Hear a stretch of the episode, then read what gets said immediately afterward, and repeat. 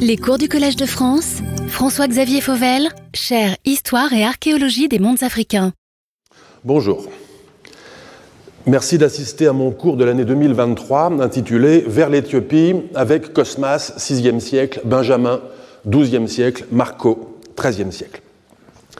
Je présente mes excuses à celles et ceux qui ont été trompés par les indications très changeantes au cours des derniers mois au sujet de l'intitulé de ce cours.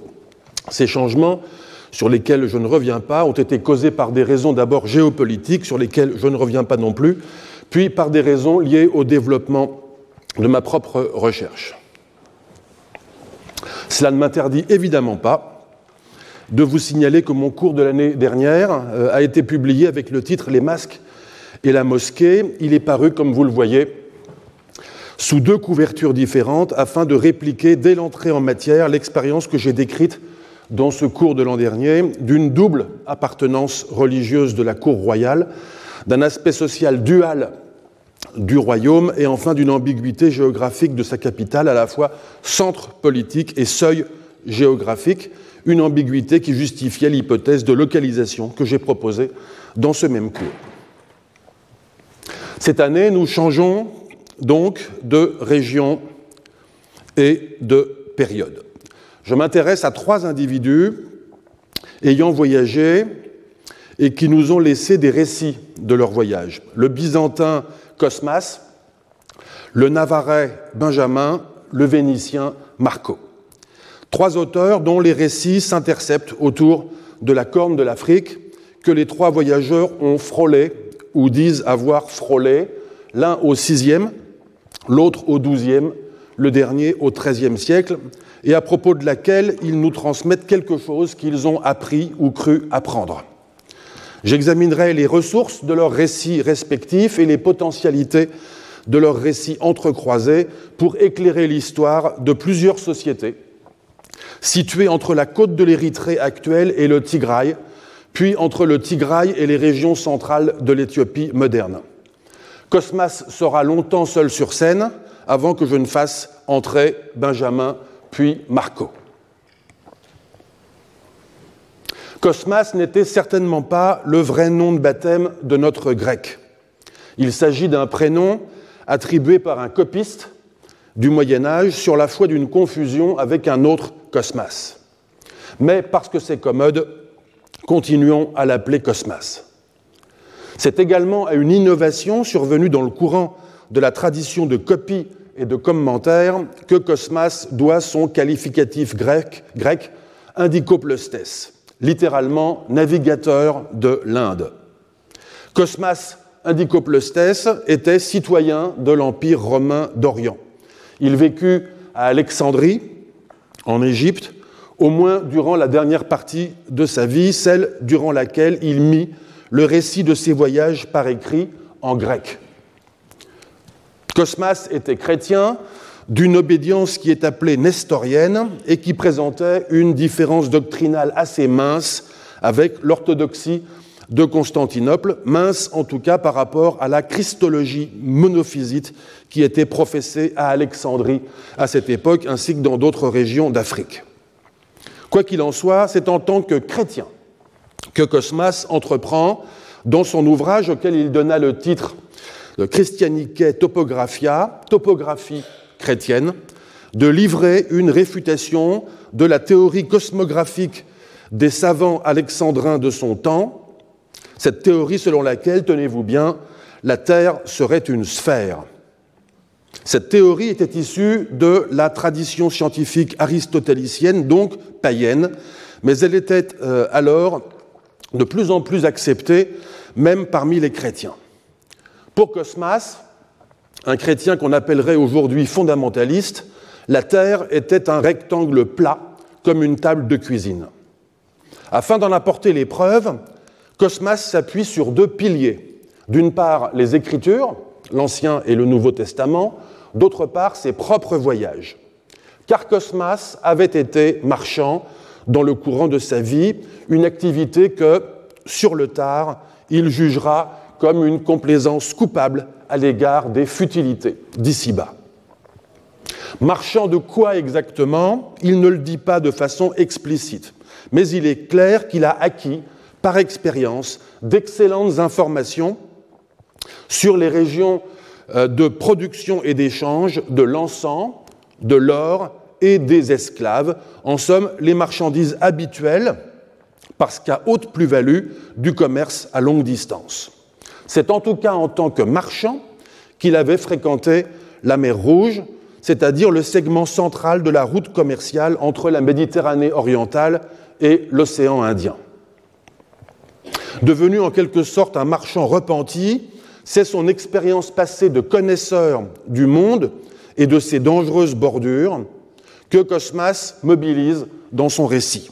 Il faudra s'en souvenir car tout ce que nous apprenons par Cosmas au sujet de la corne de l'Afrique, nous l'apprenons parce qu'il conçoit cette région du monde comme étant située pas très loin du bord de la table. Benjamin, fils de Jonas, était un rabbin expert dans la connaissance de la Bible, la Torah, aussi bien que dans la tradition exégétique, c'est-à-dire le Talmud et le Midrash. Né à Tudel, en Navarre, région de la péninsule ibérique qui était passée depuis peu d'un pouvoir musulman à un pouvoir chrétien, c'est en Espagne chrétienne, au retour d'un périple de plusieurs années, qu'il rédige en hébreu, en 1173, son Sefer Massaot, le livre des voyages.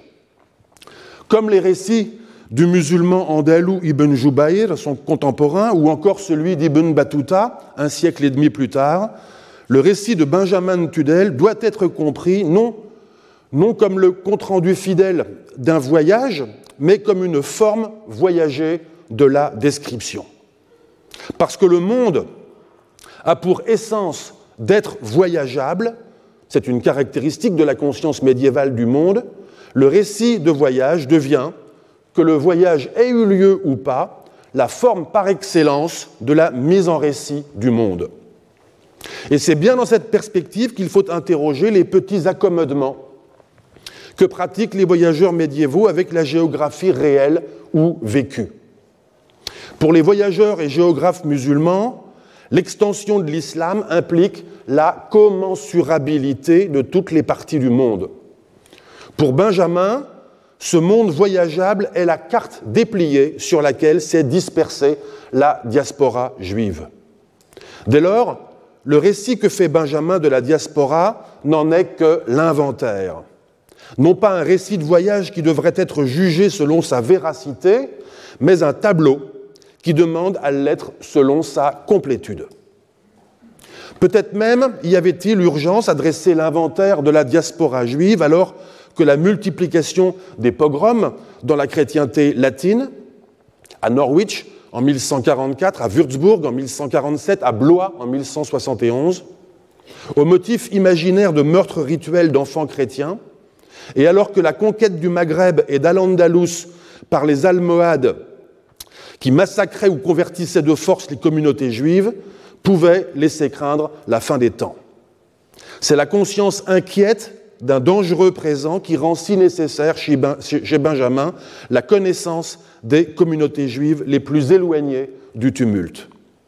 Et c'est comme un possible espoir de survie qu'il faut entendre ce qu'il relate à propos d'un mystérieux et redoutable royaume juif qui serait situé en Abyssinie, les montagnes de la Corne de l'Afrique. Dans la grande province qu'il appelle Abbassie, c'est-à-dire l'Abyssinie, les Juifs, dit Marco Polo, ont deux signes inscrits au fer chaud sur le visage. Les musulmans en ont un seul. Les chrétiens, comme il se doit, en ont trois. Il n'est pas question ici de royaume juif. En revanche, il y aurait trois royaumes musulmans et trois royaumes chrétiens. C'est en tout cas le tableau que brosse Marco de l'Abyssinie un siècle après Benjamin de Tudel. Marco était un membre de la famille Polo, des marchands vénitiens qui s'adonnaient aux grands négoces dans les vastes régions sous domination mongole entre la mer Noire et la Chine. Étant entré au service de Kubilai Khan, l'empereur de Chine, pour le compte de qui il effectua des missions durant près de deux décennies, Marco Polo reprit la direction de l'Occident en 1291. Il embarque à Zaiton, l'actuel Quanzhou, sur une escadre de jonques de mer qui emmène une princesse mongole en Perse. Il passe par Sumatra, par Ceylan, par la côte occidentale de l'Inde, Hormuz, où il débarque avant de traverser la Perse et de rejoindre la mer Noire. C'est durant l'itinéraire en mer d'Arabie qu'il entend parler, sans doute de la bouche de marchands musulmans, de la rive opposée du bassin commercial islamique de l'océan Indien, à savoir le monde swahili d'Afrique orientale, dont il condense les deux extrémités, Mogadiscio en Somalie et Madagascar. Et puis, et puis, de plus loin encore, venu de derrière ce monde côtier, lui proviennent des échos de l'Abyssinie, qu'il confond en partie avec la péninsule arabique. Des six rois mentionné dans cette région, le plus puissant, d'après lui, serait l'un des chrétiens qui vit encore plus loin, derrière les royaumes musulmans. Marco en donne pour illustration l'histoire qu'il raconte dans son Devisement du monde, composé en français ou en franco-vénitien, dans une prison de Gênes par son scribe Rustichello. Une histoire à la fois si précise et si louche, au regard de ce que l'on connaît de l'histoire de cette région d'Afrique qu'on s'y est peu arrêté. L'histoire est celle d'un évêque de ce royaume chrétien qui, s'étant rendu en visite à Jérusalem, fut intercepté sur le chemin du retour par l'un des rois musulmans voisins du royaume chrétien de l'intérieur et qui fut circoncis de force. Dans sa colère, nous dit Marco Polo, le roi chrétien lança son armée et mena ses éléphants contre l'ennemi qu'il anéantit. Des trois hommes que je viens de mentionner, seul Cosmas a une connaissance directe d'au moins certaines régions de la corne de l'Afrique. Il a à coup sûr fait escale dans un port d'Érythrée, à Doulis. S'il est possible que Benjamin, quant à lui, ait voyagé d'Aden au Caire, dans la mer Rouge, puis à travers le désert oriental égyptien, il est en revanche très improbable qu'il ait posé le pied dans les régions d'Érythrée ou d'Éthiopie actuelles. Ce qu'il dit à propos du royaume juif des Hautes-Terres, il le doit à des informateurs. Quant à Marco Polo, enfin, il est tout à fait certain que l'Abyssinie constitue pour lui un horizon second, situé au-delà d'un monde, celui de l'océan Indien, dont il n'a eu connaissance que par oui-dire. Alors me direz-vous, pourquoi prêter attention et pourquoi consacrer un cycle entier de cours à trois voyageurs qui n'ont fait mieux que de s'intéresser à la corne de l'Afrique, pour ainsi dire, en passant Eh bien, parce que l'intérêt qu'ils manifestent tous les trois pour une région d'Afrique qui est encore trop loin pour eux n'est pas un intérêt passif. Chacun de nos trois voyageurs pose à ses informateurs des questions le doigt pointé vers l'horizon. Il consigne les indications qu'on lui donne et il prend soin de leur donner sens dans sa représentation du monde. Il s'oblige à en laisser témoignage. Chacun d'eux sait qu'il y a, à l'intérieur de ce qu'on appelle la corne de l'Afrique, des sociétés et des pouvoirs qui manquent au tableau de leur voyage, mais qui participent du mouvement du monde de ces circulations commerciales et de ces conflits religieux. Parce que les récits de Cosmas, Benjamin, Marco sont là pour étancher leur frustration, ce qu'ils nous transmettent est précieux et requiert par conséquent notre attention. Je veux dire que chacun des trois mérite d'être réécouté avec l'attention que mérite tout interlocuteur, qu'il ait raison ou tort, que ses souvenirs soient justes et ses informations fondées, qu'il emploie un terme dans le même sens que nous ou pas. Parce que Cosmas semblait pouvoir offrir une garantie d'authenticité, il a souvent été lu au pied de la lettre sans toujours chercher à comprendre ce qu'il voulait dire. Parce que Marco n'offrait pas cette garantie au sujet de l'Afrique, pour lui, lointaine périphérie d'un monde centré sur la Chine, on a souvent négligé de lire avec attention le chapitre qu'il consacre à l'Abyssinie. Benjamin, quant à lui, a été lu alternativement, comme on a lu Cosmas et comme on a lu Marco. Et pourtant, à les réécouter tous les trois avec attention, il sera possible d'ajouter quelques traits pertinents à l'histoire des sociétés africaines de la Corne de l'Afrique entre le VIe et le XIIIe siècle. Quelques traits, ce n'est pas rien quand cette histoire reste essentiellement, en raison de la rareté de la documentation, une ébauche. Il y a un débat académique sur la question de savoir si le surnom Indicopleustes donné à Cosmas était mérité, à savoir si Cosmas était vraiment allé, oui ou non, en Inde. Mais qu'on réponde oui ou qu'on réponde non, le débat reste tristement nominaliste, c'est-à-dire tristement attaché à la croyance qu'un même nom désigne une même chose à travers le temps et l'espace. Le nominalisme, voilà le piège fatal qui guette les historiens et les historiennes. Car Cosmas est allé en Inde. Il n'y a aucun doute à cela. Si je me permets d'être si affirmatif, ce n'est pas simplement que Cosmas affirmait lui-même à ses lecteurs qu'il avait navigué vers ce qu'il appelle l'Inde intérieure, région dans laquelle il inclut la Chine. Mais c'est parce que l'Inde, dans la conception de Cosmas, conception qu'il faut observer avec attention, n'avait pas du tout la même extension que le pays que nous appelons Inde aujourd'hui.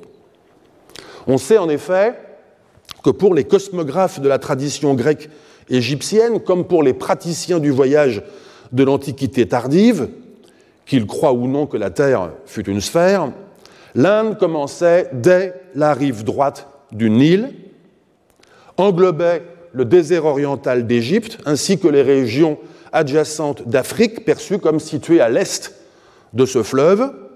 L'Inde s'étendait à la péninsule arabique, à la Perse, à l'Inde et aux régions plus lointaines encore. Ce que je ne sais pas, mais cela ne m'intéresse pas tant que ça, c'est jusqu'à quelle extrémité orientale de l'Inde a voyagé Cosmas.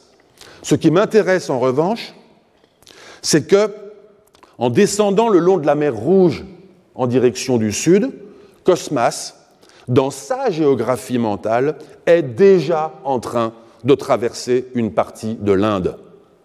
Du côté droit, donc du côté africain, il s'agit des régions occidentales de l'Inde. Du côté gauche, donc du côté de la péninsule arabique, il s'agit des régions de l'Inde intérieure, qui s'étend de plus en plus intérieure jusqu'au bord oriental du monde. C'est une géographie mentale similaire à celle de Cosmas que partagent Benjamin et Marco, celle d'une Inde étalée d'ouest en est, étagée entre des horizons liquides successifs qui sont en même temps des voies navigables, le Nil, la mer Rouge, le golfe Persique. Les auteurs antiques et médiévaux ont parfois donné à ces différents horizons indiens des adjectifs. Inde mineure, Inde médiane, Inde majeure, Inde citérieure, Inde ultérieure. Ils ont cru de cette façon lever leur propre confusion. Mais il ne faut pas prendre ces descripteurs pour des clés de déchiffrement qui seraient valables partout et tout le temps. À être nominaliste, nous ne pourrions pas comprendre que la province d'Abyssinie de Marco Polo est l'Inde moyenne et que cette Inde moyenne est située des deux côtés de la mer Rouge. Mais si nous le comprenons, alors nous pouvons situer géographiquement les épisodes qu'il raconte. Retenons pour l'instant une seule chose, ce que j'appelle depuis le début de cette séance et de façon faussement détachée la corne de l'Afrique, parce que nous sommes habitués à percevoir cette région comme une partie repérable grâce à sa forme caractéristique de corne dans le nord-est du continent africain, nos trois auteurs, eux, l'envisagent comme une partie de l'Inde. Cosmas s'est donc rendu dans cette Inde, située sur la rive de la mer Rouge et, on ne doit pas exclure non plus qu'il ait navigué vers d'autres Indes plus lointaines. Benjamin a peut-être coupé l'Inde en deux le long de la pliure de la mer Rouge. Marco, quant à lui, a coupé l'Inde en deux un horizon plus loin, à hauteur du golfe Persique. Ayant tous trois, au moins une fois dans leur vie, croisé l'Inde, l'un au sixième, les autres au douzième et au treizième, tous les trois ont eu leur attention captée par une commune partie de l'Inde située dans ce que nous appelons l'Afrique. C'est l'histoire de cette commune partie de l'Inde durant ces sept siècles qui constitue l'intrigue de ce cours. Cette partie africaine de l'Inde, nos voyageurs la décrivent. Cosmas connaît assez bien le pays qui s'étire entre la ville côtière d'Adoulis et la ville d'Aksum, qui est la capitale du royaume des Aksumites, dont Adoulis n'est qu'une province, la province maritime. Autour, dans le reste de la corne de l'Afrique, il connaît d'autres régions qu'il appelle Barbarie ou encore pays de Sassou. Nous tenterons de repositionner ces lieux sur la carte, non pas notre carte, mais la sienne. Benjamin et Marco, eux, emploient un même mot, Abash chez le premier, Abassi chez le second, pour désigner une région géographique correspondant plus ou moins à la corne de l'Afrique, ou peut-être plus précisément les hautes terres de la corne de l'Afrique.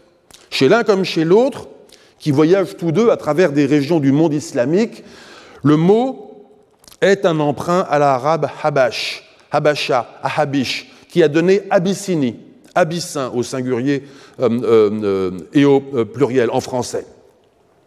L'arabe l'avait emprunté lui-même au sabéen, langue d'Arabie du Sud dans laquelle Habashat désigne depuis au moins le 1er siècle avant notre ère des gens d'en face, du côté africain de la mer Rouge.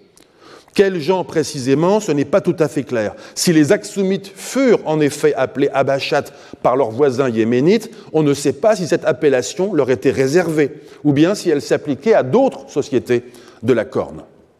Quoi qu'il en soit, et même si elle s'appliquait à d'autres sociétés de la Corne, pardon, quoi qu'il en soit, et même s'il est attesté plus tardivement dans la documentation africaine, il est probable que le mot Abacha était un mot d'origine éthiopienne. Au IVe siècle de notre ère, il figure en tout cas dans le vocabulaire ethnonymique des Aksumites, comme en témoignent plusieurs inscriptions royales en langue gaise, la langue d'Aksum, inscriptions gravées dans la pierre. Mais à nouveau, il n'est pas facile de savoir ce qu'a désigné précisément Abacha en gaise de l'Antiquité. Car les rois d'Aksum, qui exposent leurs titres dans les inscriptions dont je viens de parler sont non seulement rois d'Aksum, mais également rois d'autres formations politiques, ainsi que de plusieurs ensembles ethniques, dont les Abachas. Au minimum, il semble néanmoins que le terme Abacha désignait, dans la langue gaise antique, une ethnicité englobant les Aksumites, mais ne se limitant pas à eux, et qui inversement ne s'étendait certainement pas à toutes les sociétés de la région qui sont désignés par d'autres noms dans les inscriptions.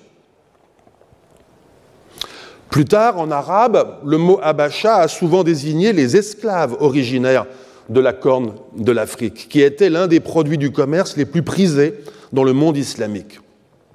C'est la raison pour laquelle les Éthiopiens du Moyen Âge, tant chrétiens que musulmans, conscients de la connotation dépréciative associée au terme abacha à l'extérieur de leur pays, ont généralement cherché à esquiver son emploi à leur propos. Je viens de dire les Éthiopiens. Ce mot est absent chez Benjamin et Marco. Si Benjamin et Marco le connaissent, le connaissent, ce qui est probable, ils l'évitent cependant consciemment parce qu'il est souvent associé, dans l'Europe médiévale, à une région du monde, à savoir l'Afrique au sud du Sahara, perçue comme étrangère à l'Inde parce que située à l'ouest du Nil. Cosmas, pourtant, utilise abondamment les mots éthiopiens, Éthiopie. La raison en est que l'Afrique subsaharienne ne fait pas partie de sa géographie mentale et que l'Éthiopie est pour lui un pays situé du côté droit quand on navigue vers le sud dans la mer Rouge. Un vieux terme grec, aithiops, littéralement visage brûlé, est déjà présent chez Pindare au 5e siècle avant notre ère. Le géonyme Aethiopia et l'ethnonyme Aethiopis sont déjà d'un emploi courant chez Hérodote un siècle plus tard. C'est ce même terme d'Éthiopie qu'emploie la Bible grecque, comme dans le psaume 68, pour traduire le terme hébreu couche, qui désignait alors le pays situé au sud de l'Égypte. Le mot Éthiopie pourrait donc se prêter à un usage extensif et changeant. Et cela a d'ailleurs été le cas dans l'Antiquité et au Moyen Âge. Mais dans la géographie mentale de Cosmas, le mot possède des significations relativement précises, en tout cas individualisables. Notre voyageur chrétien, qui ne croit pas à la sphéricité de la Terre, y est obligé, car il en va de la robustesse de toute sa démonstration relative à la forme et aux dimensions de la Terre. Pour Cosmas, en effet, la Terre que nous habitons, c'est-à-dire le monde créé par Dieu, a été explicitement représentée dans la Bible. Non pas tout à fait sous la forme d'une table de cuisine, comme je le disais, mais sous la forme du tabernacle. Miskan en hébreu, skene en grec littéralement la résidence de Yahvé, à savoir le temple portatif construit par Moïse d'après les instructions divines reçues au mont Sinaï. Il s'agit d'un meuble rectangulaire, deux fois plus long que large, qui renfermait les tables de la loi ainsi que le mobilier liturgique. Parmi les nombreuses très belles illustrations, des miniatures, que contiennent les manuscrits de la topographie chrétienne, il en est plusieurs qui montrent le monde tel que Cosmas se le représente. Je vous en montre une à l'image que j'emprunte au manuscrit Sinaiticus. Vous voyez une sorte de coffre rectangulaire qui est fermé sur le dessus par une toiture voûtée en berceau.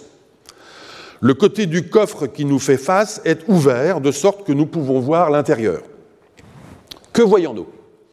Nous voyons en bas, c'est-à-dire au fond du coffre, une base rectangulaire qui supporte l'écoumène, c'est-à-dire le monde habité, ou si vous préférez, l'Eurasie et l'Afrique. Si vous voulez davantage situer plus facilement, hein, voilà, ça c'est l'Eurasie, ici là c'est l'Afrique.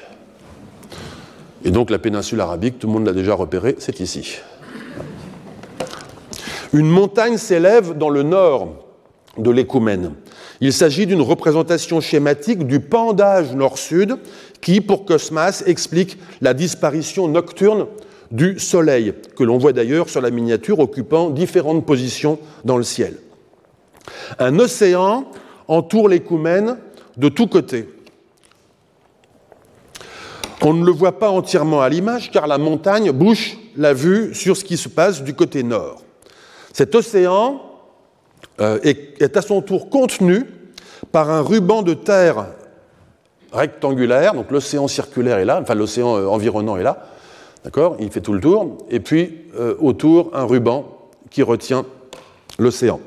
Un ruban de terre rectangulaire qui dessine le périmètre extérieur du monde. Cette autre terre situé sur la rive extérieure de l'océan environnant, nous autres hommes, dit Cosmas, l'avons habité jadis dans ses parties orientales avant le déluge sous Noé. C'est là, précise-t-il en s'appuyant toujours sur les Écritures, c'est là que se trouve le paradis. Ce monde, l'écoumène, plus l'océan euh, environnant, plus le ruban de terre périphérique, est entouré de parois verticales sur les quatre côtés, qui soutiennent tout en haut la voûte en berceau longitudinal. À hauteur du plan de naissance de la voûte, donc ici, était tiré une sorte de faux plafond. C'est le firmament, c'est-à-dire le ciel. Ce firmament sépare le monde d'en bas, celui des créatures, les humains et les anges, et au-dessus le royaume des cieux, le monde où séjourne déjà le Christ et où ressusciteront les morts. Comme l'ont montré Vanda Volska dans ses travaux consacrés à la théologie de Cosmas et dernièrement encore Maya Kominko dans un ouvrage portant sur les miniatures de la topographie chrétienne dans leur environnement byzantin, ce système de représentation du monde chez Cosmas remplit deux objectifs en même temps. D'une part, celui de fournir une représentation du monde à la fois conforme aux Écritures et compatible avec l'expérience. D'autre part, celui visant à fournir un cadre tangible, une topographie au sens propre, à la doctrine chrétienne de la résurrection, et plus spécifiquement à la christologie et à la conception de la prophétie dans le courant nestorien auquel appartenait Cosmas et dont il était en quelque sorte le cosmographe.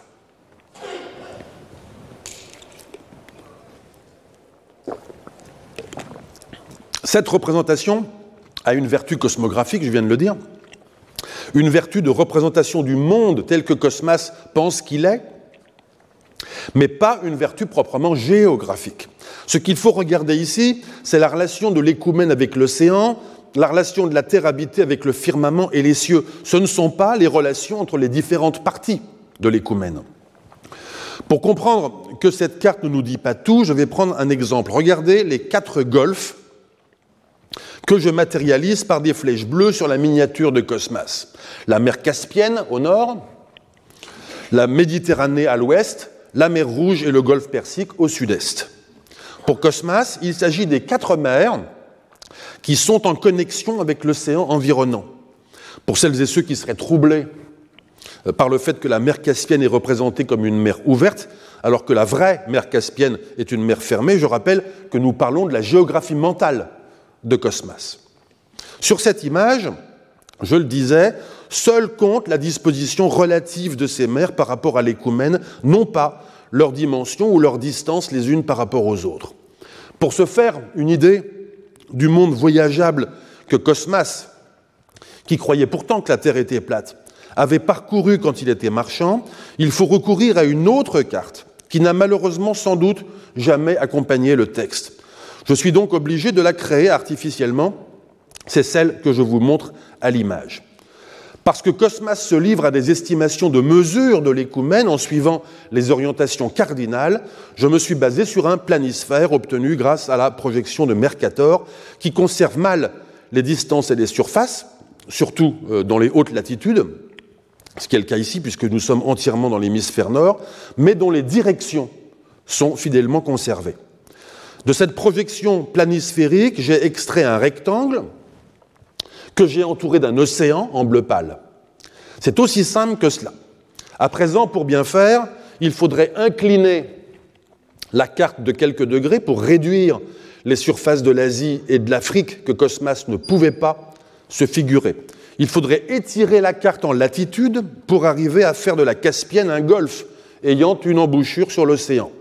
Et il faudrait enfin la distordre de façon assez sérieuse pour arriver à donner la même importance aux quatre mers considérées comme des golfes. Nous obtiendrions alors une, représentation visuelle acceptable de la géographie mentale de Cosmas que nous pourrions superposer à son écoumène. J'en viens à la question de l'Éthiopie.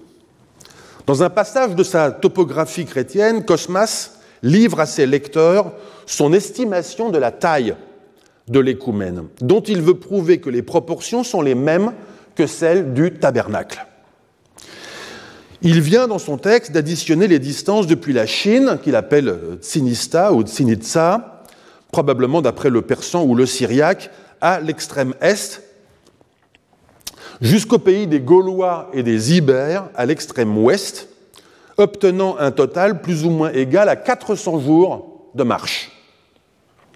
Il se livre à présent à un calcul semblable concernant la distance du nord au sud, d'un bord à l'autre.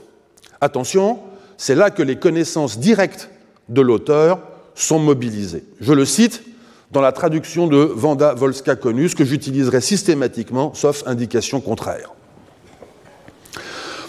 Pour la, pour la largeur de la Terre, des régions hyperboréennes jusqu'à Byzance, il n'y a pas plus de 50 journées. De Byzance à Alexandrie, il y a encore 50 journées. D'Alexandrie aux cataractes, il parle des cataractes du Nil qui sont à hauteur d'Assouan, dans le sud de l'Égypte, 30 journées. Des cataractes à Aksum, 30 autres. D'Aksum aux extrémités de l'Éthiopie, c'est-à-dire jusqu'au pays de l'encens qui est nommé Barbarie, et qui, longeant l'océan, se trouve non pas proche, mais loin de Sassou, ultime contrée des Éthiopiens, il y a 40 journées plus ou moins, de sorte que l'ensemble fait 200 journées. Fin de citation. 200 journées en largeur, c'est-à-dire deux fois moins que les 400 journées nécessaires pour, pour parcourir dans toute sa longueur. Pour Cosmas, le calcul des distances prouve que les proportions de la Terre sont bien les mêmes que celles qu'indique la Bible. Certains ou certaines me feront peut-être remarquer que la ligne nord-sud que tire Cosmas d'un bord à l'autre de la Terre est une ligne un peu brisée, pas franchement droite. Je réponds que l'important est l'exercice mental auquel se livre Cosmas, consistant à tirer une ligne nord-sud dans sa géographie. Or, si on laisse de côté le fait que sa géographie n'est pas la nôtre, on est obligé d'admirer l'effort d'abstraction que représente cette ligne nord-sud, qui ne retrace en effet pas une expérience.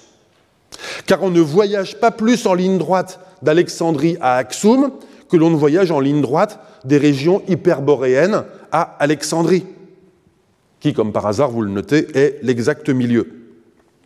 Pour penser cette ligne droite, il faut avoir converti une expérience réelle de voyage terrestre, de traversée maritime, de détour, en une mesure. Cette opération m'intéresse car c'est elle qui situe la corne de l'Afrique tout au bord méridional du monde habité. À présent, nous voudrions clarifier les indications données par Cosmas au sujet de la corne de l'Afrique.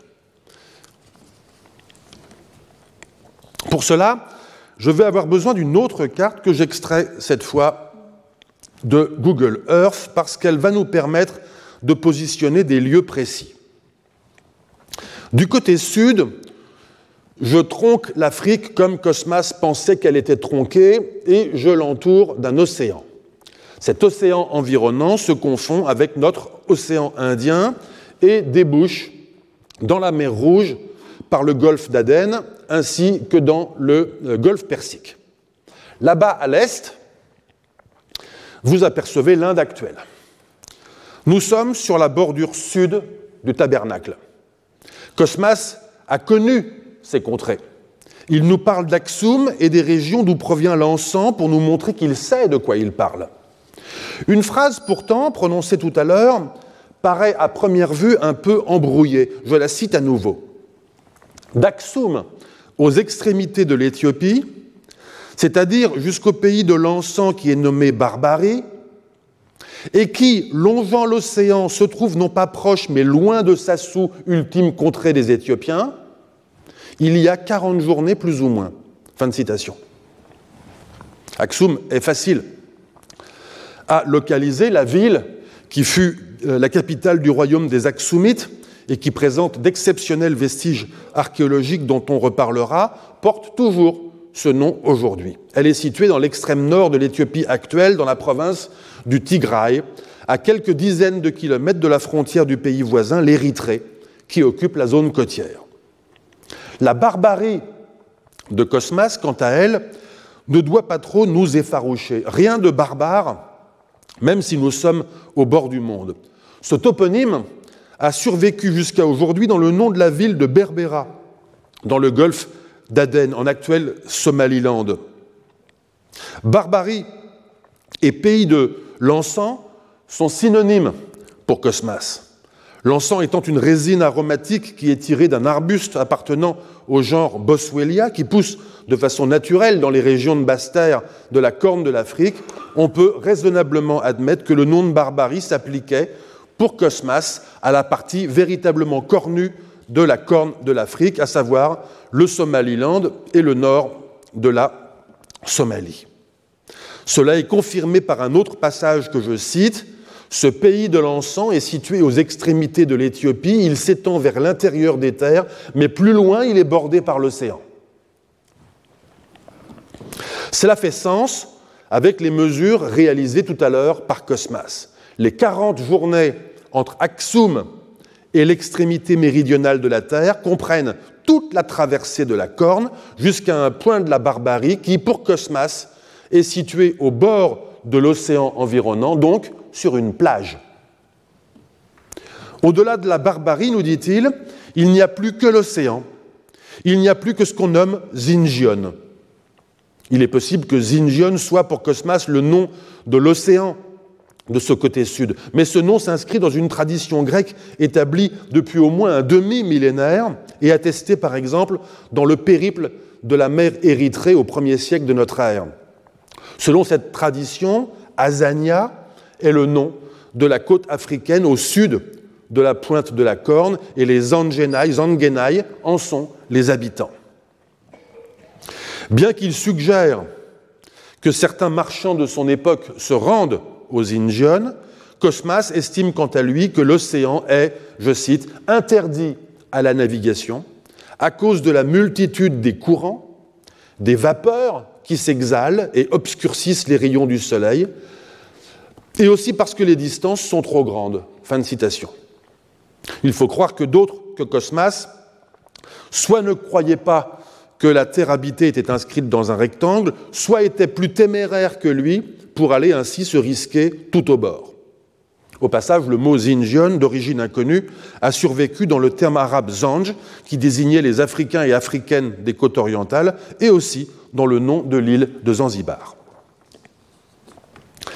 À la lecture de Cosmas, nous comprenons également que le mot Éthiopie peut s'entendre dans un sens générique pour désigner cette région du monde située euh, au sud de l'Égypte entre le Nil et l'océan.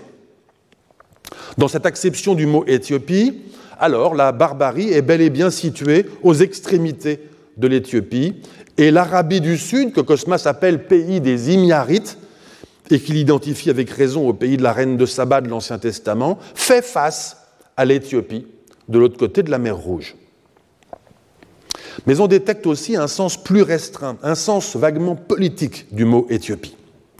C'est le pays dominé par les Aksumites, ou du moins en relation de dépendance à leur égard. Cosmas, tout à l'heure, a pris soin de préciser, en une curieuse formulation, que le pays de l'encens nommé Barbarie se trouve, je cite une nouvelle fois, non pas proche, mais loin de Sassou, ultime contrée des Éthiopiens.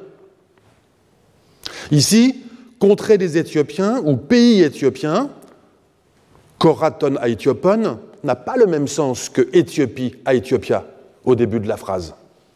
Il faut donc restituer deux significations du mot Éthiopie dans la géographie de Cosmas. Au sens générique, la barbarie était l'extrémité de l'Éthiopie géographique. Mais la dernière contrée de l'Éthiopie au sens politique, c'est le pays de Sassou, qui, nous dit Cosmas, n'est pas du tout au même endroit que la barbarie.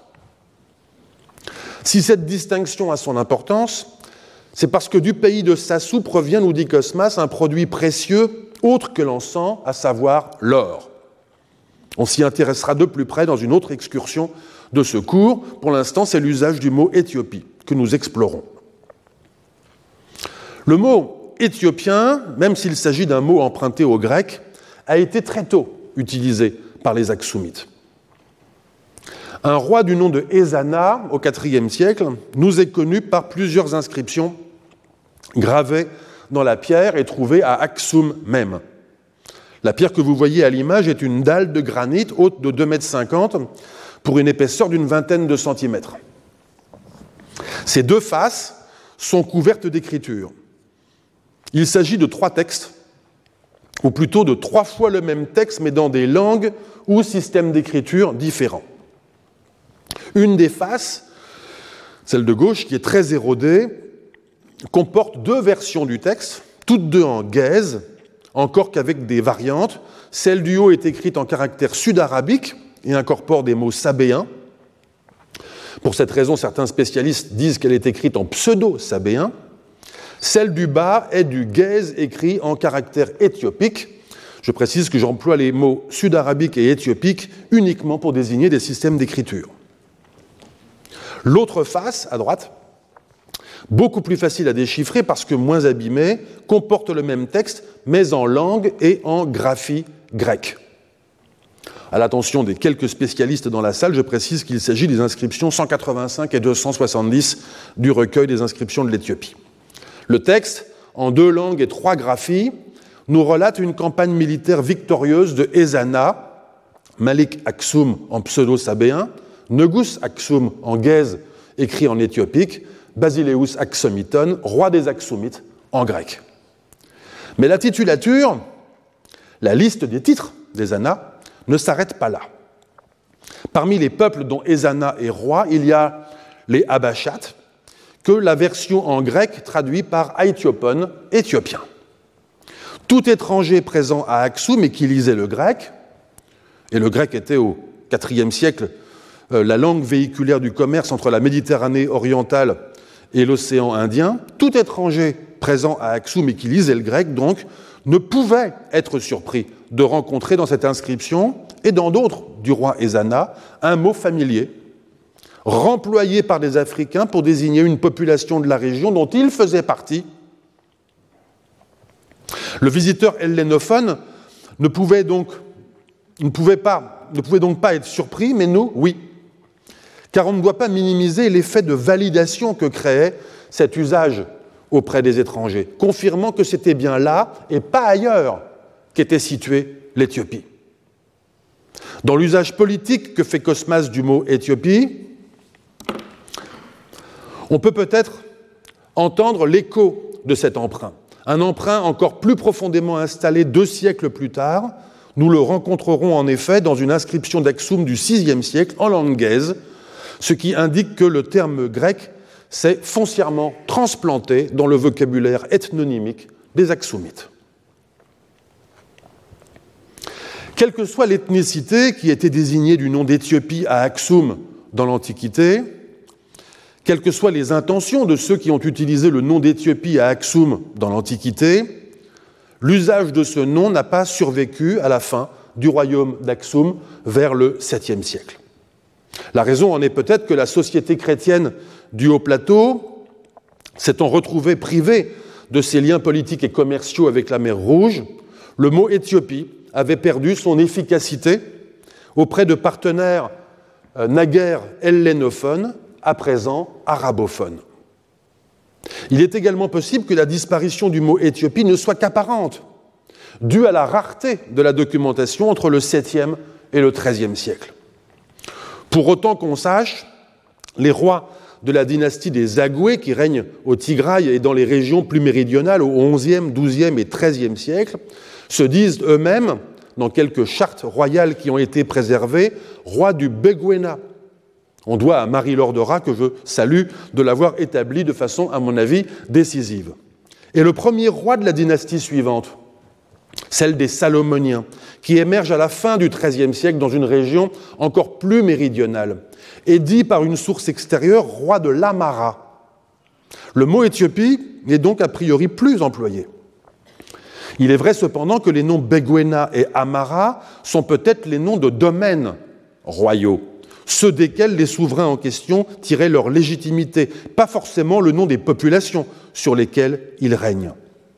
Il y a donc peut-être une distinction à faire entre Beguena et Éthiopie, entre Amara et Éthiopie, comme il y avait une distinction à faire entre Aksumite et Éthiopie dans l'Antiquité. Mais le fait est qu'on n'en sait rien. Par ailleurs, si le nom Éthiopie existait dans ce premier Moyen Âge, désignait-il la même population que dans l'Antiquité? On n'en sait rien non plus. On sait en revanche que le nom Éthiopie revient dans l'usage des souverains et des clercs du royaume salomonien à partir du XIVe siècle et devient le nom du pays jusqu'à l'époque contemporaine. Que faire alors de cette série d'observations? Je ne sais pas très bien. Le mot Éthiopie a-t-il fait l'objet deux fois d'un remploi ou bien a-t-il été utilisé continuellement en étant attesté que de façon discontinue? C'est un problème. Par ailleurs, qu'il ait été employé de façon continue ou discontinue, quel changement de sens a-t-il connu? À quelle géographie changeante s'est-il appliqué au cours du temps? C'est encore un problème. Ce qui paraît à peu près assuré en revanche, c'est que ce qui rend l'usage du mot Éthiopie possible et utile, c'est que ce terme est présent à plusieurs reprises dans la Bible grecque, tant dans l'Ancien Testament que dans le Nouveau.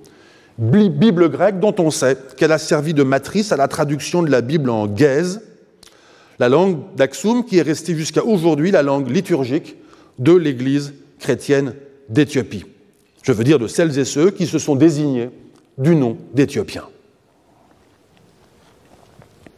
Se méfier des noms, c'est ne pas craindre de se laisser dérouter par l'incertitude, car je suis obligé d'admettre que je ne sais pas très bien, et vous non plus, ce qu'est l'Éthiopie. Celle de Cosmas, chez qui la notion désigne une population plus large que la formation politique d'Aksum est peut-être la même Éthiopie que celle des souverains d'Aksum. Mais à quelle société et jusqu'où s'étendait-elle cette Éthiopie Je ne sais pas. Si les chrétiens des hauts plateaux se sont identifiés avec les Éthiopiens de la Bible, alors l'Éthiopie des siècles après Aksum n'avait sans doute pas la même géographie que le domaine royal du Beguena et de la Mara. Et il en fut à coup sûr ainsi à partir du XIVe siècle. En somme, l'Éthiopie est une géographie en mouvement. J'appelle donc Éthiopie cette région d'histoire, dont je ne sais pas très bien où elle se situe à chaque période donnée entre le VIe et le XIIIe siècle, et dont on ne sait pas très bien non plus ce qui s'y passe, quelle société elle enveloppe, quel pouvoir les domine. Cette région d'histoire, je choisis de l'explorer pour ce qu'elle est, un paysage géographique et social, un paysage documentaire et historiographique. J'aperçois, je découvre, j'observe, j'explore certains lieux que je choisis en raison de leur relief. Je les choisis parce que depuis ces reliefs, comme je l'ai fait tout à l'heure avec le mot Éthiopie, il est possible de varier le point de vue.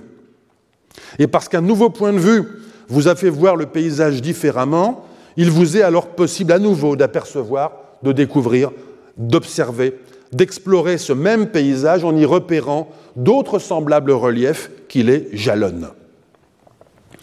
Vous l'avez compris, je viens d'énoncer en cours de route ma méthode.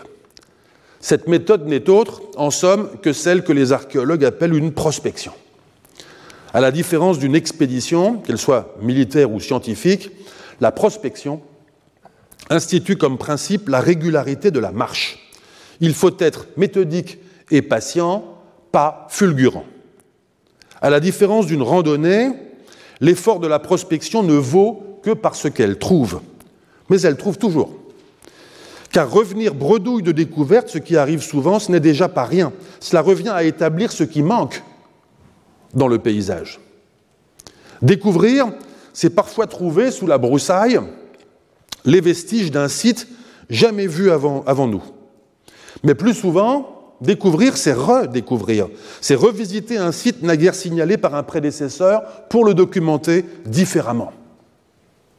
Car découvrir n'est jamais tout à fait accidentel. Prospecter, c'est provoquer la découverte.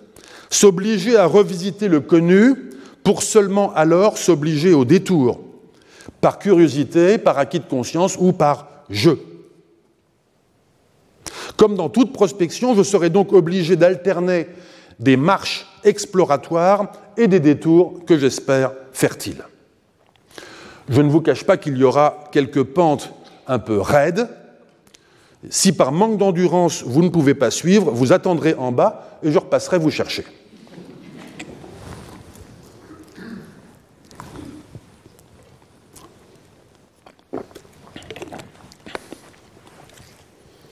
Au temps où j'étais dans ces parages, écrit Cosmas, il y a quelques 25 ans, au début du règne de Justin, empereur des Romains. Ainsi commence Cosmas. Ce sont donc des souvenirs que nous raconte le voyageur grec à propos de la région d'Afrique qui nous intéresse. Relevons, avant d'aller plus loin, que cette date, fournie par Cosmas, lui permet de certifier son propre témoignage au sujet d'informations qui, à ses yeux, sont capitales, je le rappelle, parce qu'elles concernent la géographie de la bordure méridionale du monde. Et c'est à cette précaution, de la part d'un homme qui ne voulait pas croire au savoir des savants de son temps, les trouvant suspects ou frauduleux, que nous devons toutes les informations transmises par son texte au sujet de la corne de l'Afrique.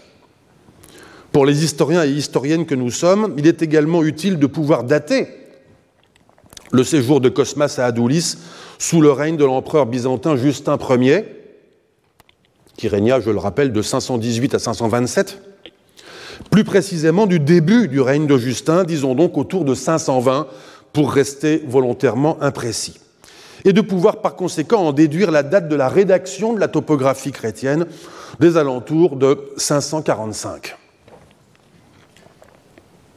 Les souvenirs de Cosmas nous amène donc dans une ville côtière de la rive africaine de la mer Rouge. Je le cite. À Adulis, c'est ainsi qu'on nomme la ville des Éthiopiens, distante des côtes de 2000 environ et qui sert de port au peuple des Aksumites, là où nous faisons commerce, nous autres marchands d'Alexandrie et d'Ela, et là c'est le port euh, actuel d'Israël sur la mer Rouge, se trouve un trône placé à l'entrée de la ville, du côté ouest, tourné vers la route d'Aksum.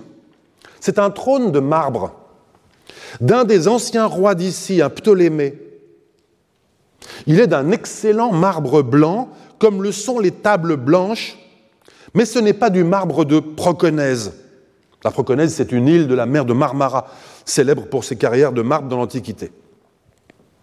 Le trône, continue Cosmas, le trône a une base carrée, quatre colonnettes minces et petites aux quatre angles, et une autre, plus épaisse, au centre, sculptée en torsade. Sur les colonnettes repose un siège, le dossier du trône et les deux accoudoirs, le droit et le gauche. Le trône tout entier, avec sa base, ses cinq colonnettes, son siège, son dossier et ses deux accoudoirs tout entiers, est taillé dans un seul bloc de pierre et mesure dans son ensemble environ deux coudées et demi, comme les sièges que nous appelons chairs. Derrière ce trône se trouvait un autre monument en pierre de basalte, haut de trois coudées environ et de forme carrée, sorte de stèle. Le mot grec est eikon, effigie, qu'on pourrait préférer traduire par dalle, mais je conserve la traduction de Vanda Volska Conus. Sorte de stèle dont le sommet, se terminant en pointe et s'abaissant légèrement de chaque côté, est à l'image de la lettre lambda, mais l'ensemble est carré. Écroulée à présent, cette stèle gît derrière le trône, sa partie inférieure cassée et perdue. Le monument tout entier et le trône sont couverts de caractères grecs. Au temps où j'étais dans ces parages, il y a quelques 25 ans, au début du règne de Justin, empereur des Romains, Elatzbaas, pour lors roi des Aksumites, sur le point d'aller en guerre contre les Imiarites au-delà du golfe arabique, c'est-à-dire la mer Rouge, écrivit au gouverneur d'Adulis de relever les inscriptions gravées sur le trône de Ptolémée et sur la stèle et de les lui envoyer. Le gouverneur d'alors, un certain Asbas, m'ayant fait venir, moi et un autre marchand nommé Ménas, devenu par la suite moine et mort récemment, nous enjoignit d'y aller et de relever ces inscriptions. La copie, une fois faite, nous l'avons remise au gouverneur, gardant pour nous-mêmes un double que j'insère à présent dans ce livre comme une contribution à notre connaissance des lieux, des habitants et des distances. Nous avons trouvé de plus sur l'arrière du trône Héraclès et Hermès sculptés, à propos desquels mon compagnon, le bienheureux Ménas, remarqua qu'Héraclès était le symbole de la force et Hermès celui de la richesse. Fin de citation. Je reprendrai tout à l'heure avec la lecture des inscriptions en grec qui figuraient sur la stèle et sur le trône. Nous sommes donc à Adulis, vers 520.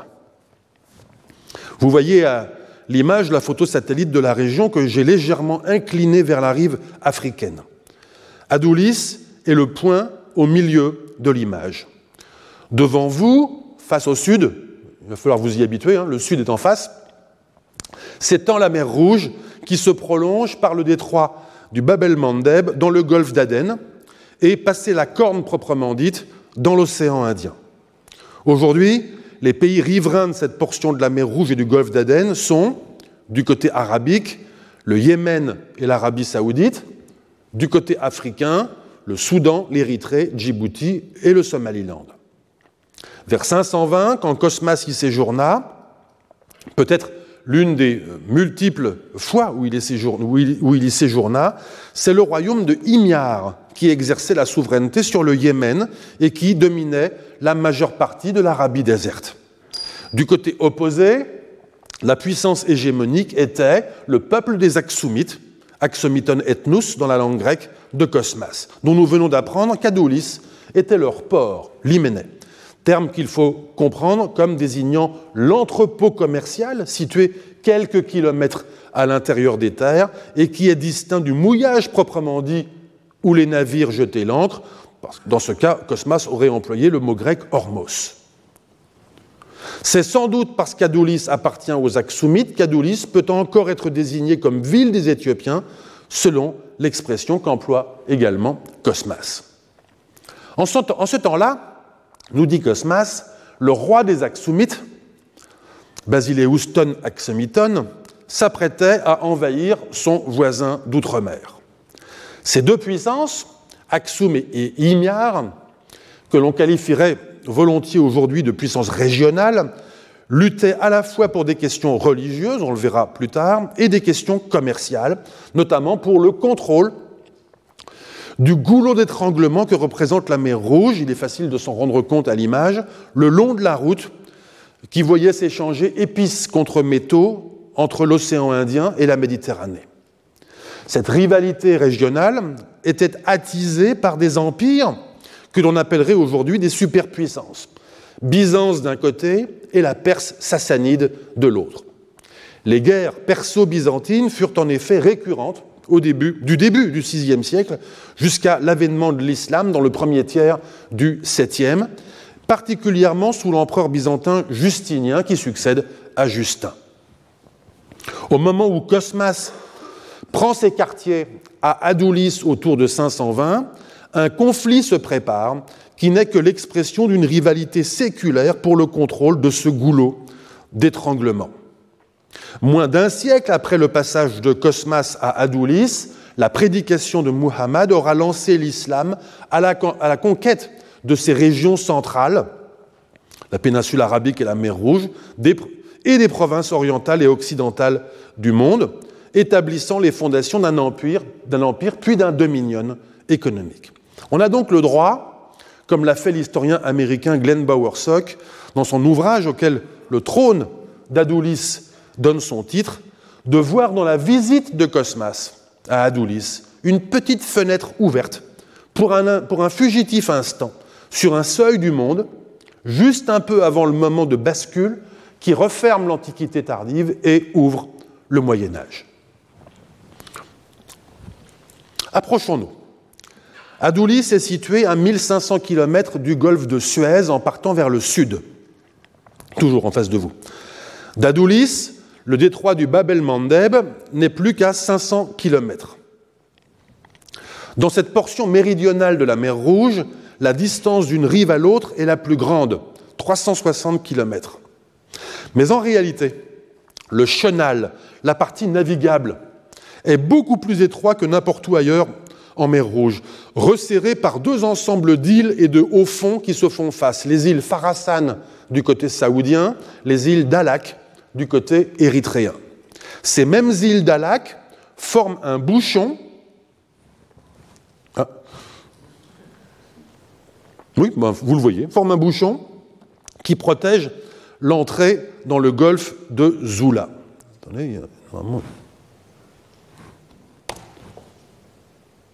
Bon. Le zoom que j'effectue à présent dans la photo satellite va vous permettre d'apprécier encore mieux la situation privilégiée d'Adoulis à l'intérieur de ce golfe, sur la rive occidentale, au débouché d'un cours d'eau, que vous commencez à voir apparaître.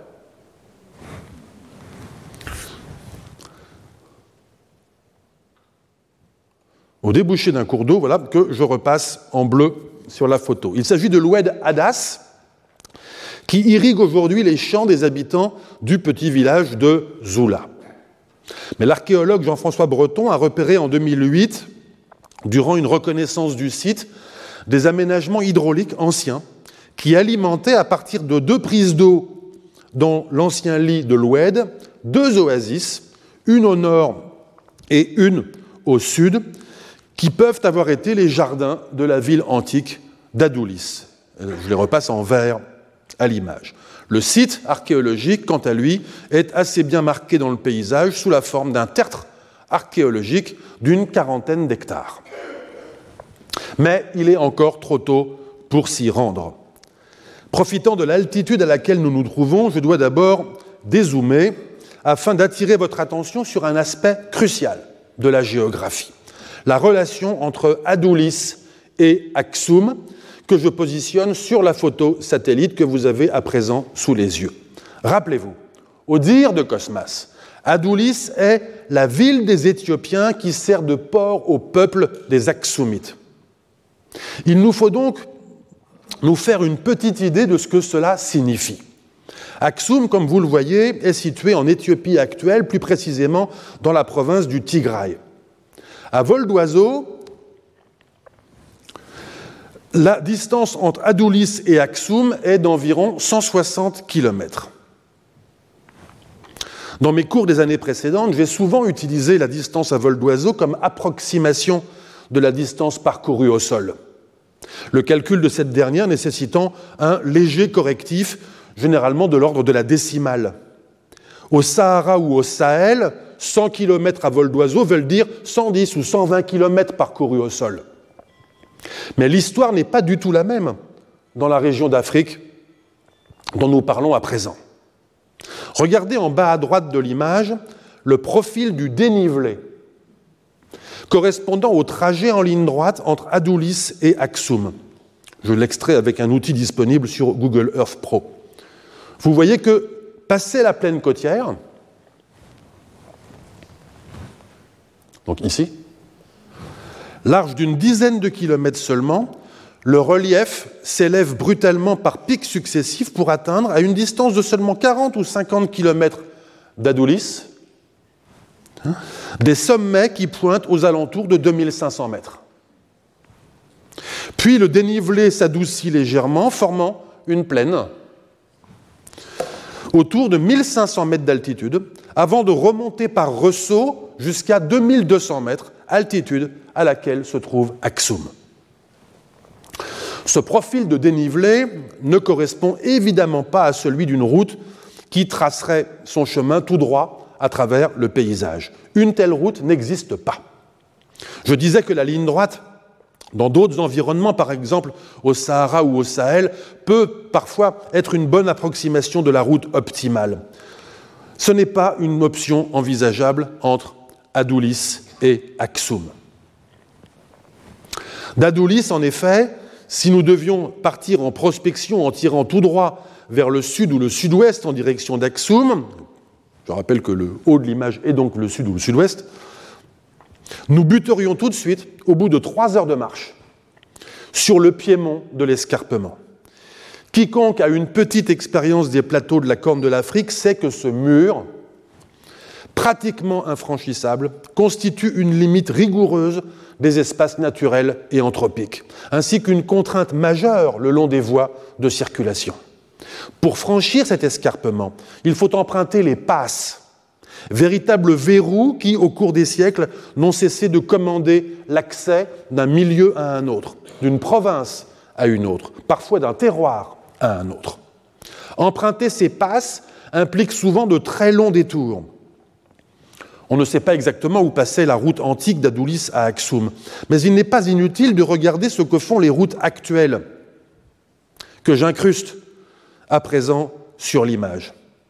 Je ne suis pas en train de dire que les routes actuelles suivent toujours fidèlement les routes anciennes. Néanmoins, en l'absence d'infrastructures telles que des ponts et des tunnels, les routes actuelles ont quand même tendance à suivre les tracés optimum, c'est-à-dire ceux qui empruntent les passes et qui suivent les dénivelés les plus doux, quitte à être beaucoup plus longs. Or, il n'y a pas beaucoup d'autres moyens de se rendre d'Adulis à Aksum aujourd'hui que de suivre l'itinéraire que je vous montre à présent. Il commence par longer le pied de l'escarpement vers l'ouest sur au moins 60 km, avant de serpenter à travers la montagne pour effacer 2000 mètres de dénivelé, puis d'emprunter au choix deux routes de crête qui dessinent de grands arcs en direction d'Aksum à moins que vous ne préfériez, ce qui serait mon cas, une route médiane que j'ai dessinée en pointillé, moins pittoresque pour le touriste, mais qui a l'avantage de vous faire passer par une vallée d'altitude habitée et disposant par conséquent des ressources utiles aux voyageurs qui voyagent à dos de mule ou à pied. L'itinéraire le plus court en distance aujourd'hui entre Adoulis et Axoum emprunterait l'arc le plus occidental sur ma carte, c'est-à-dire celui de droite. Il représente près de 350 km, c'est-à-dire déjà plus du double de la distance à vol d'oiseau entre les deux villes. Un ambassadeur envoyé par Byzance à Axoum vers 532, soit une dizaine d'années après le séjour de Cosmas à Adoulis, indique que le trajet entre Adoulis et Axoum lui a pris 15 jours. À raison de 25 km par jour et en comptant une seule journée de pause, c'est une durée tout à fait réaliste, conforme aux contraintes de la topographie dont je viens de parler. L'excursion, vous aura en outre montré que les deux villes, la ville portuaire et la capitale des Axoumites, sont situées dans des milieux très différents. À Adoulis, l'environnement aride des rivages tropicaux de la mer Rouge. À Axoum, l'environnement pluvieux des hauts plateaux d'Abyssinie.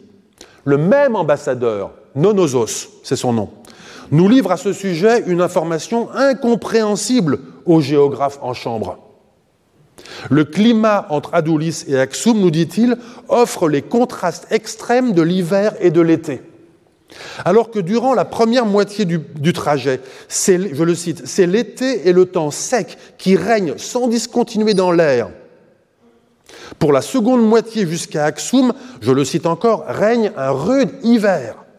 Il ne sévit pas tout le jour, mais il commence à midi partout. Il remplit l'air de nuées et inonde la contrée d'averses violentes. Fin de citation. Oui, c'est en effet le climat des mois de juillet et août dans cette région d'Afrique, quand la rude saison des pluies sur les hautes terres est en même temps la saison douce et sèche, quelques centaines de mètres plus loin, dans les escarpements. Nous n'allons pas essayer de retrouver l'itinéraire antique d'Adoulis à Axou. Il faudrait pour cela pouvoir vraiment prospecter sur le terrain. Ce qui m'importe aujourd'hui, c'est le premier segment de cet itinéraire, à savoir celui qui, au sortir d'Adoulis, nous fait prendre la direction de l'ouest en longeant l'escarpement. Et c'est d'ailleurs, si vous vous en souvenez bien, ce que dit Cosmas, qui nous indique que les deux monuments qu'il a vus et qu'il a décrits, la stèle et le trône, et dont il a été chargé par le gouverneur Aksumite d'Adoulis de relever les inscriptions, se trouvent, je cite, à l'entrée de la ville, du côté ouest, tourné vers la route d'Aksum. Cette information, Cosmas a également pris soin de la représenter à l'aide d'une image que je vous montre afin de faire patienter celles et ceux d'entre vous qui ne vont pas résister au petit raidillon qui arrive. La topographie chrétienne de Cosmas comportait en effet un grand nombre de miniatures en couleur. Celles qui nous sont parvenues ne sont pas de la main de Cosmas. Elles ont été redessinées d'après des copies qui n'étaient déjà pas l'original non plus par d'autres copistes, ceux qui ont réalisé les trois manuscrits complets qui nous sont parvenus. Les données concernant l'histoire du texte et des images de la topographie chrétienne ont été bien établies par la philologue et résistante polonaise devenue française Wanda Wolska-Konus, auteur de l'édition critique de référence en grec avec traduction en français. L'un des trois manuscrits connus a été réalisé à Constantinople au IXe siècle. Il est conservé à la Bibliothèque Vaticane à Rome. Un autre, probablement réalisé au mont Athos en Grèce au XIe siècle, est conservé à la Bibliothèque Medicea Laurentiana à Florence. Le troisième, peut-être réalisé en Cappadoce, lui aussi au XIe siècle, est conservé au couvent Sainte-Catherine dans la péninsule du Sinaï en Égypte. De même que les textes des trois manuscrits présentent inévitablement des variantes, les illustrations présentent elles aussi des différences, comme vous pouvez le voir avec la miniature qui, dans les trois manuscrits, accompagne la partie du texte de Cosmas qui concerne Adoulis. Ces variantes entre les versions du texte et des images sont évidemment dues aux différents copistes qui sont intervenus au cours du temps. Je remercie au passage Guillaume Le bibliothécaire de la Bibliothèque byzantine du Collège de France, de m'avoir signalé l'existence d'une copie digitalisée d'un microfilm, malheureusement en noir et blanc, du manuscrit Sinaiticus, en bas à droite de la euh, slide, sur le site internet de la Bibliothèque du Congrès américain. J'emprunte les deux autres images à l'ouvrage de Maya Kominko, euh, qui est signalé sur euh, la diapo. À l'instar de la démarche philologique, qui s'appuie sur les similitudes et les variantes entre les versions d'un texte afin de reconstituer les états du texte qui ont servi de base dans le passé aux différents copistes, ce qu'on appelle une édition critique, Vanda Volskakonus s'est livré, dans son édition critique du texte de la topographie chrétienne, à une sorte d'édition critique parallèle des images et des légendes qui les accompagnent. Au sujet de sept images particulières, celle qui concerne Adoulis, elle a par exemple souligné que le copiste de la miniature, euh, auteur de la miniature du manuscrit Laurentianus, donc en haut à droite, avait cru à tort que le personnage de gauche était une statue du roi Ptolémée debout sur la stèle, alors qu'il était, dans le manuscrit original, l'un des personnages évoluant à l'arrière-plan des monuments, comme on, peut, le voir sur la, miniature tirée du Vaticanus à gauche où le personnage en question a les mêmes caractéristiques que les autres personnages qui sont derrière le trône. Toujours en comparant les versions 2 à 2, on voit également que la miniature d'origine comportait probablement quatre personnages évoluant à l'arrière-plan. Quatre personnages qu'ont bien reproduit les copistes des manuscrits Vaticanus et Sinaiticus, mais pas celui du Laurentianus. Pour ces raisons et pour d'autres, Vanda Volskakonus pense, et à mon avis avec raison, que la miniature du manuscrit Vaticanus est la plus proche de l'original. Bien qu'il n'y ait pas de relation nécessaire, il se trouve que c'est aussi la plus ancienne des trois, puisque je rappelle qu'elle provient d'un manuscrit réalisé au IXe siècle. J'affiche à présent cette euh, miniature du Vaticanus en très gros plan. On apprécie ainsi beaucoup mieux les deux monuments décrits par Cosmas. À gauche se trouve la stèle, dont le pied est ébréché et dont le sommet pointu est en forme de lambda, comme indiqué par Cosmas dans son texte. Si c'est Cosmas qui a dessiné lui-même la version originale de cette miniature, alors le monument avait sans doute vraiment cette forme de stèle et non pas la forme de dalle que j'ai proposée. Mais on peut penser que c'est un illustrateur, et non pas Cosmas, qui a réalisé les miniatures dans l'œuvre originale, un illustrateur qui a pu imposer sa propre perception du monument en question. Dans ce cas, le monument vu par Cosmas peut fort bien avoir été une dalle rectangulaire, forme qui me paraît plus susceptible de recevoir un texte gravé que ce monument longiligne. En tout cas, la forme du monument sur cette image est ce qui a surdéterminé la traduction du grec eikon par stèle dans le texte français. À droite se trouve le trône sculpté en pierre dont le siège et les accoudoirs reposent sur quatre colonnettes aux angles et au centre sur une colonne torse, ce qui est conforme à la description de Cosmas. On voit mieux les personnages à l'arrière-plan, de même que les petites vignettes le long du bord gauche de la miniature qui figurent des euh, bâtiments. On voit aussi qu'il y a du texte en plusieurs endroits de l'image. Pour aller plus loin dans l'image, il faut à présent se référer au dessin qu'en a réalisé Vanda Volskakonus, qu'elle appelle une maquette. Je la superpose à la euh, miniature du manuscrit. Pour cela, j'ai dû euh, euh, modifier le format et les mettre à la même échelle. Une telle maquette est censée être le produit du travail philologique de reconstruction d'un état premier de l'illustration. Ce n'est pas tout à fait le cas ici. Ce dessin est simplement un relevé de la miniature du manuscrit Vaticanus. Mais ce n'est déjà pas rien. Car quelque chose apparaît plus nettement grâce à ce relevé, c'est que cette image est une carte.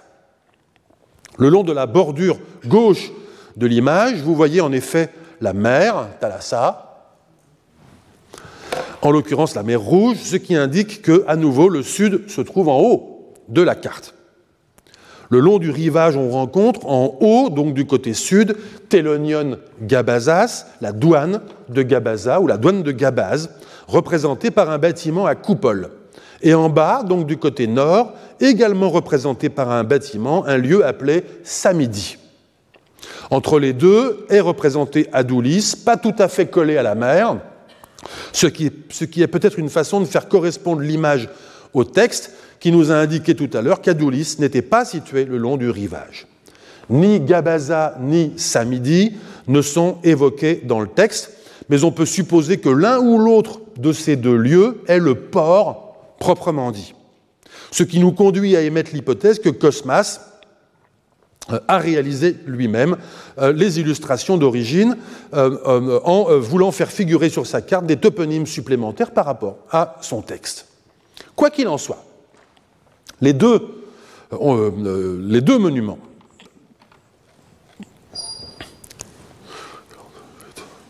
on voit que les deux monuments, la stèle et le trône, sont représentés, sont figurés à droite d'Adolis, c'est-à-dire du côté ouest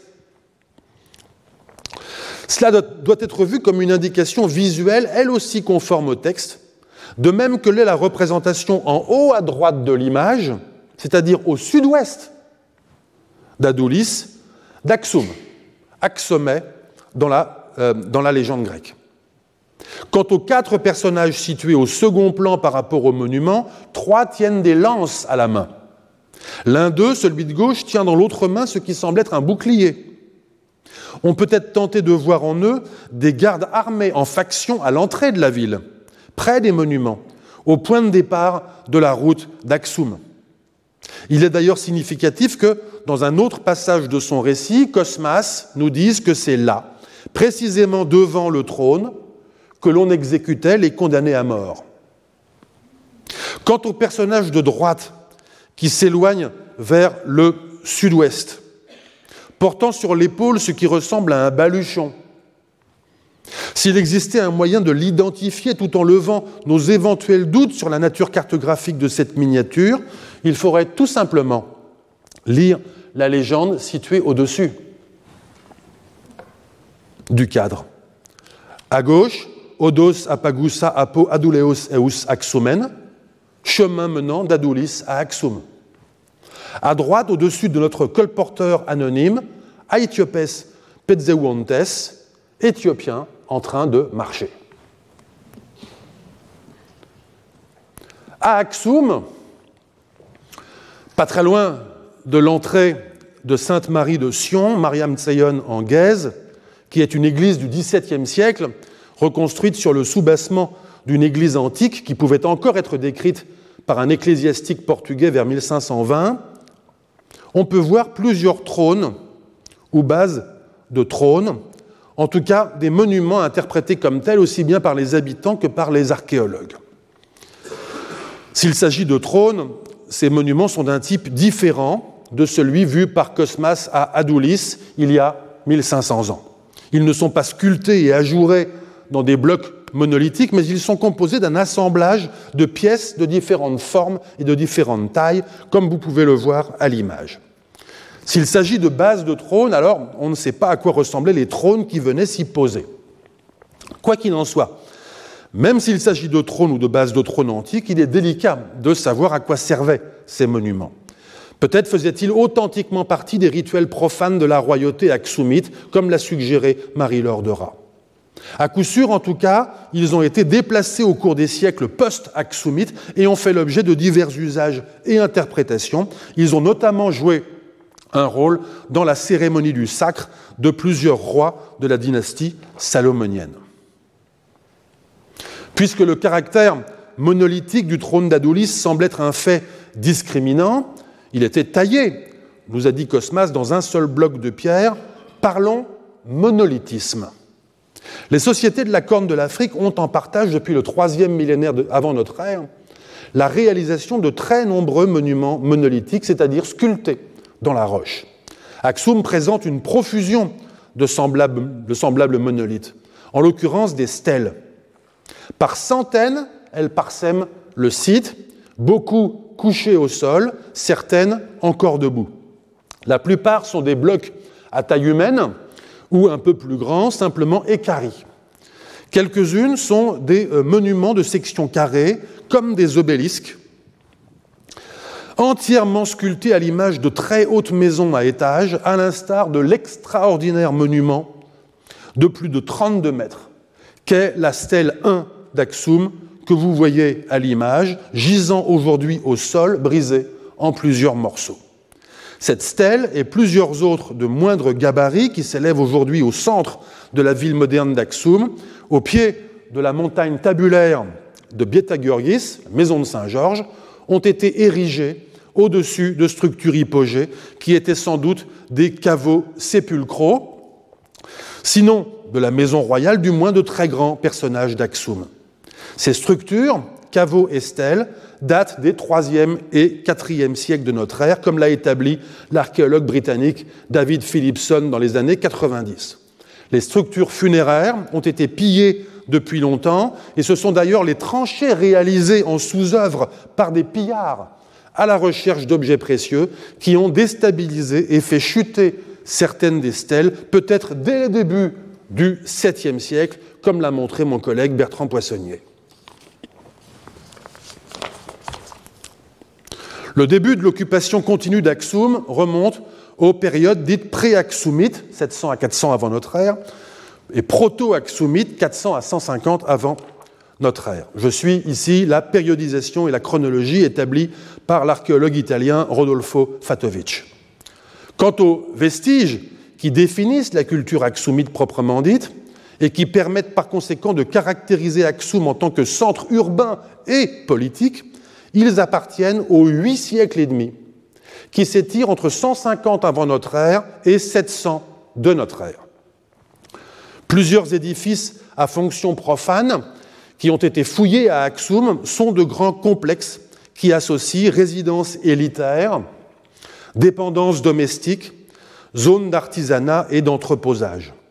Ces palais, ainsi que les désignent les archéologues et les habitants, ont été construits d'abord jusqu'au IVe siècle de notre ère sur la colline de Bietagorgis, ensuite dans la plaine où se trouve l'actuel Aksum. C'est le cas de l'un d'eux, le mieux conservé aujourd'hui, en tout cas le seul restauré et visitable, le palais de Dongour que vous voyez à l'image, situé à quelques centaines de mètres à l'ouest euh, d'Aksum. Je remercie mon collègue Ilouf Béret de m'avoir trouvé cette photo. Dongour est simplement le, nom du lieu dit. Les habitants préfèrent, appeler ce bâtiment Palais de la Reine de Saba. Ce bâtiment, qui avant sa découverte n'était apparent en surface que sous la forme d'une butte rocailleuse au milieu des champs, a été fouillé dans les années 1960 par l'archéologue Francis Anfray, qui nous a quittés en avril 2022 à l'âge de 96 ans. Anfray avait été membre de la section d'archéologie créée en 1952 auprès de la Bibliothèque nationale d'Éthiopie par un accord de coopération franco-éthiopien à l'initiative de l'empereur Haïlé Sélassié, section dont avait également été membre André Miquel, décédé il y a un mois. Dongour est un complexe bâti quadrangulaire, mesurant une cinquantaine de mètres de côté. Il est composé d'une quarantaine de pièces de taille variable qui encadrent des cours attenantes à un corps de logis central. Outre les palais, on connaît également plusieurs édifices antiques d'Aksum qui étaient des églises. En l'état actuel, des connaissances, on n'en connaît pas qui soient antérieures au VIe siècle. Outre les datations directes au carbone 14, plusieurs catégories d'artefacts permettent de dater les occupations axumites, à commencer par une céramique locale à pâte orange ou rouge et à engobe, dont les types sont bien connus. La céramique importée, notamment quelques amphores à panse côtelée et de la vaisselle en sigillé, qui constituent de très bons fossiles directeurs de relations commerciales avec Byzance. Ou encore des monnaies frappées par les souverains d'Aksum à leur effigie et à leur nom. Ces monnaies sont aujourd'hui bien cataloguées, mais leur chronologie flotte un peu. La raison de ce flottement est qu'une vingtaine de rois ayant frappé monnaie à leur nom nous sont par ailleurs totalement inconnus dans le reste de la documentation, une lacune que ne comblent pas totalement les disciplines ancillaires de la numismatique, à savoir la paléographie, l'analyse stylistique, la métrologie et les analyses physico-chimiques. Axum a frappé monnaie du dernier tiers du IIIe jusqu'au premier tiers du VIIe siècle. Il s'agit d'un monnayage trimétallique, or, argent, cuivre, les frappes en or s'interrompant aux alentours de 600. Ce trimétallisme, allié à la stylistique des effigies et à la métrologie, montre que le monnayage axoumite obéit globalement aux évolutions du monnayage byzantin, ce qui constitue à nouveau un indice sûr du rôle qu'entendaient jouer les souverains d'Axoum dans les relations commerciales entre Byzance et l'Orient. Une preuve supplémentaire de ce rôle économique est la répartition des trésors monétaires axoumites, connus à ce jour, qui s'étend depuis Israël jusqu'à la façade occidentale de l'Inde et le Sri Lanka, en passant par le Yémen. Il s'agit ni plus ni moins de la route maritime de l'Inde de Cosmas. Merci.